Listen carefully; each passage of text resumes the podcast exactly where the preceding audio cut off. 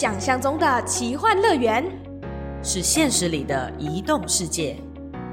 遗落心境即将开始。Welcome to our Wonderland。欢迎收听《一落心境》，我是主持人小植。我是主持人豆腐。这一次我们要聊的主题呢，是我觉得在夏天聊非常不合适，但也某种程度蛮合适的，因为嗯，内容蛮冷冷的。我的指冷是指天气的冷，但是我现在是在夏天炎炎夏热，穿着短裤短袖，然后还要关冷气、关风扇录音 podcast 的痛苦，豆腐会觉得有跟我有共感吗？没错，我们现在就是要借由这个今天的主题来消暑一下啦。是，那冷冷的地方聊冷冷的话题，我们是不是也要来邀请冷冷的人？他 是吗？很热情的、哦。对，待会要来看看那个冰火二重天，欢迎 Ralph。耶，嗨，大家好，我是 Ralph。哎，现在好像有点热，对不对？会，我应该冷冷一点。嗨嗨嗨，大家好。有比较凉。不应该开这个场，因为这个场一开大家都歪了，你知道吗？就是又冷又热，然后那个情绪要调度什么。但其实如果知道 Ralph 的人，或者是可能循着我们的标题进来的人都知道，今天会聊的大概就是 Ralph 在冰天气息的故事。是真的都是冰天，没有所谓的冰火二重天的感觉吗？夏天的话也可以到三十度啊。如果那个地方在六七月的时候会永昼嘛，冬天的话大概负三十，所以大概正负三十之间，六六十度的差距都可以。正负六十太远的那个数字 range 了，所以 Ralph 曾经到极地里面担任导游。先说我是羡慕嫉妒恨的，为什么呢？因为冰天雪地的极地。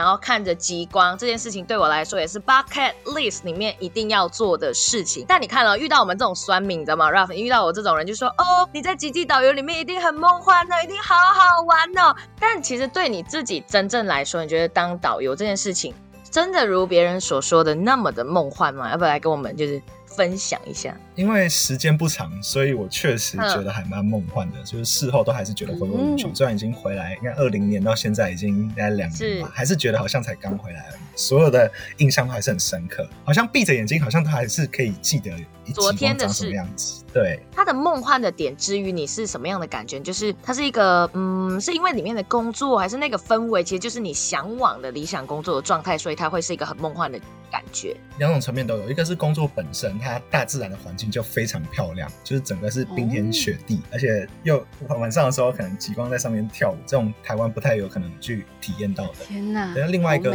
当然也是跟人有关，就是你工作如果说自然环境很漂亮，可是你旁边的人都处的不是很好，那也不开心嘛。嗯、可是，在那边刚好也是，哎、欸，旁边的伙伴都还频率还蛮对得上的，老板也对我们很好，所以这两者加起来，就会可以让这个梦幻的完美持续上升。听起来真的是一个很棒的工作哎、欸，在当地工作的时候，就是因为它是一个极地导游的工作嘛。那你在去之前，嗯、你的家人有任何担心啊？还是说，哎，你怎么跑到一个感觉那边都冰天雪地，应该只有动物啊？呃，家人的话，我有事先讲嘛，因为一定一定会讲。那、嗯、那时候其实有点担心，嗯、因为 Google 上。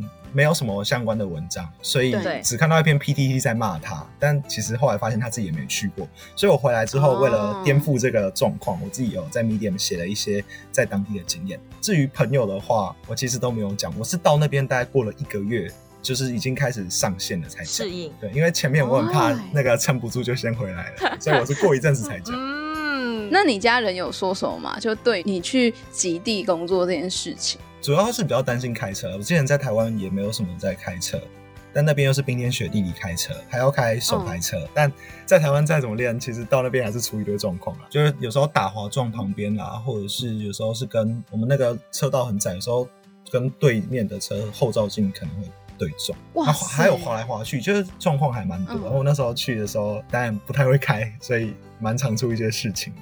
现在我还记得手排车怎么开，甚至不是手排车，我还不太想开。哎呦、哦、，OK OK，我想要问你在就是出发去极地之前，因为 Ralph 到的是芬兰这个国家，就大家对于芬兰，嗯、尤其是据说是圣诞村那边有圣诞老人啊，而且有看极光的行程。那你去之前，你对这一趟旅程有什么样子的期待或者想象？嗯，因为这个 offer 来的太突然了，所以我只希望它不是诈骗就好了。哦，我没有特太多的想象，对我就觉得蛮担心。还好不是诈骗，这这最重要。嗯，也也是哎，就是万一你去到那里一场空，极地没去成，然后还要那个就是做黑工还是什么之类，那真的是一个真的很难形容的一种感觉，你会觉得靠被骗。对啊，而且要花很多钱自费飞过去，还去办签证。嗯，Ralph 刚刚有说，其实你在去之前是完全在网络上只找到一篇没去过的人写的 PTT 文章。对，我觉得你后来回来又写了 Medium 嘛，蛮详细的记录了你当时的情况。如果大家有兴趣，可以去搜寻一下，就是极地导游，然后可能芬兰的关键字就可以搜到 Ralph 那篇文章。我觉得至今应该走那一篇吧。啊，据说后来蛮多人去面试，像这一年好像有人去面试哦，真的，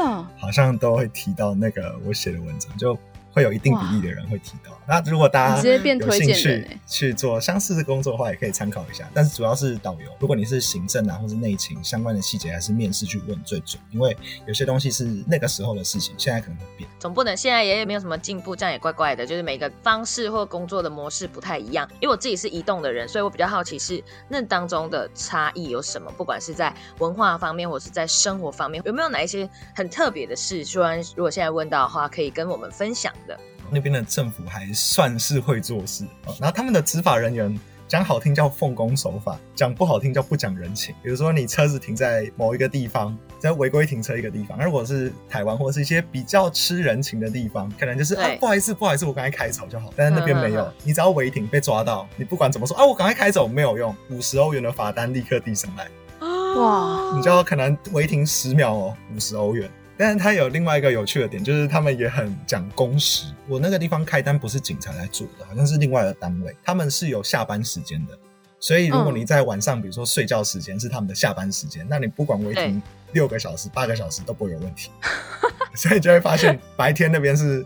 空的，但是晚上因为工时的问题，就变成大家都在违规停车。哦，要抓准时间去违停哦。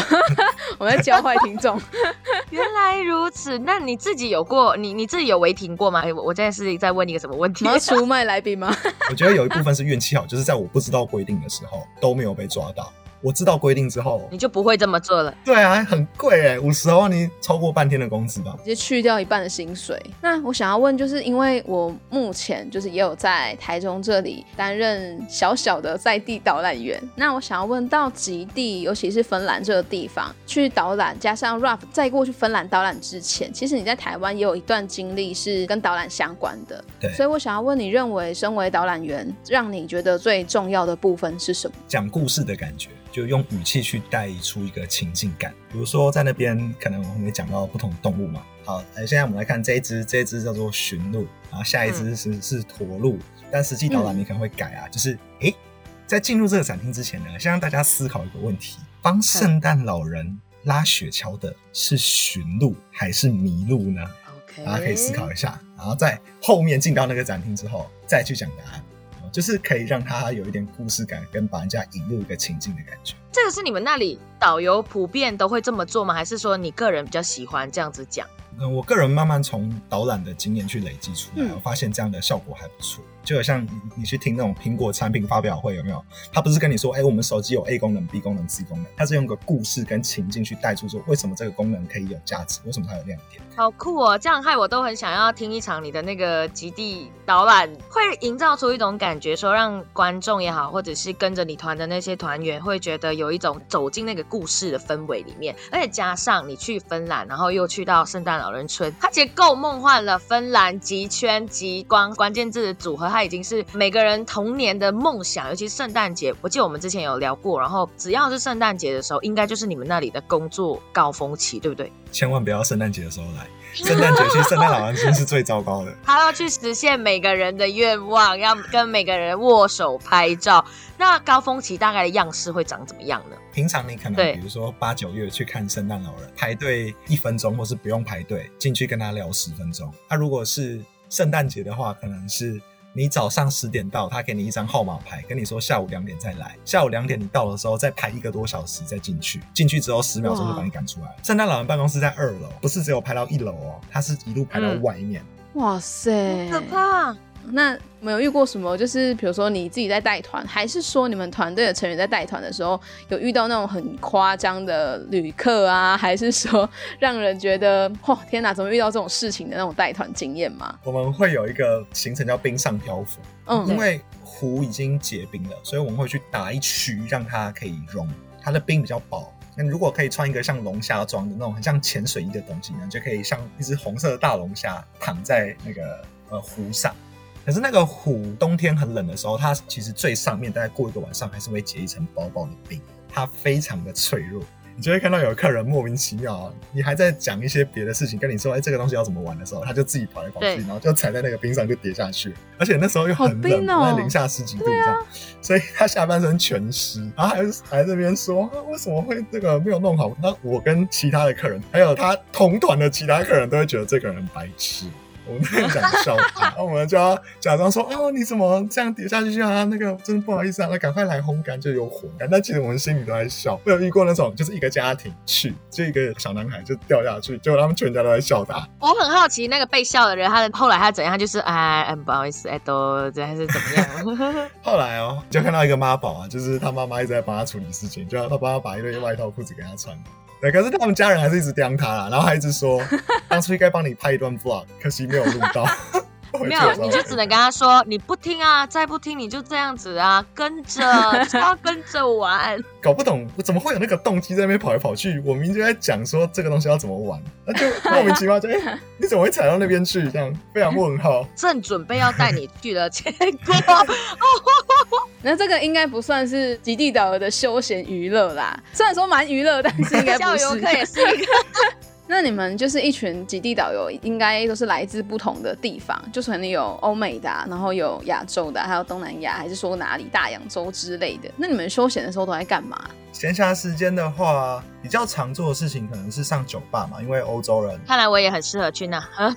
没错。或者是我们有时候会在不同导游的公寓，然后有些导游喜欢做一些吃的，就有一些厨艺的展现的话，我们就一起去。吃东西啊，也有人会去滑雪。我有一个同事，后来滑雪滑一滑，现在在当滑雪教练，还开一个 IG 粉妆。因为我觉得滑雪太贵了，所以我就去爬山，爬山就不用钱。其实带团也会去，但是带团都是走同一条路。但我如果是其他时间，我就会自己去走不同，看一下不同地方的风景。你会自己一个人去看极光之类的吗？因为都在极圈里面了。自己去看的话，会比带团去。开心很多，没有什么时间或者是客人的情绪在你旁边。而且我到现在，我最喜欢的我跟极光的照片是自己去的时候拍的。没看过极光，此生真的需要去看一下。呃，你觉得看极光最棒的季节是？以我们那个地方来说，不要十二月就对了。大概九月或三月了，九月是没有雪，三月是有雪，所以看你是要有雪的环境还是没有雪的环境。但是这两个月极光状况都还不错，嗯，它就是一个你可以跟圣诞老人聊天十分钟的。其实 Ralph 的今天的分享会让我很有画面感呢，就是不管那些游客们让人感慨闹心的故事之外，还有就是可能你在分享一些工作的状态。而且 Ralph 的这个工作，极地导游的工作其实蛮短，大概只有半年的时间。然后你又既要学野外求生，既要开手牌，既要看游客们打滑之类的。你觉得 overall 下来一句话总结这一段芬兰极地导游的心路历程？我刚刚其实抄了一句我们那时候另外一个保加利亚导游的名言，印象非常深刻。他跟我说，芬兰真的很危险，因为你进去就出不来了。我现在心都还在那边，所以我有感受到为什么芬兰很危险。我知道，你知道这这种感觉，就像我，我就会说我自己得了蓝雨病，去了一趟蓝雨以后，你就把那里当成是你第二个家，所以你得了芬兰病。后来也发现，其实还蛮多国家都可以套用这句话。我们好奇，如果接下来听到 Ralph 的消息是说，哦，我已经一张机票到芬兰的话，那也。不意外，可能不止芬兰啊，机票还可以去很多地方。那我们今天很谢谢 Rob 跟我们分享了很多，就是关于他在极地当导游的时候一些有趣的事情。然后打滑的部分，大家可以自己去体验一下，但是就不要在导游面前打滑吧。好不好？你被别的导游看到，他会在其他的 podcast 分享你的故事。对，那大家不要这样子，好不好？那也有分享，就是最棒观赏极光的季节。然后喜欢以落新建的朋友，还有今天这一节的朋友，别忘了去关注我们的 Ruff，他的 IG 叫做北国老虎。我们会把相关的链接放在我们的资讯栏底下，可以去点击。它里面有分享一些呃跟芬兰有关的内容，还有其他的宝，我记得不同的内容，大家可以多去那里挖宝一下。那我们今天的节目就到这边啦。喜欢一落仙境，记得点个五星评价，按个赞，追踪订阅起来哦。大家拜拜。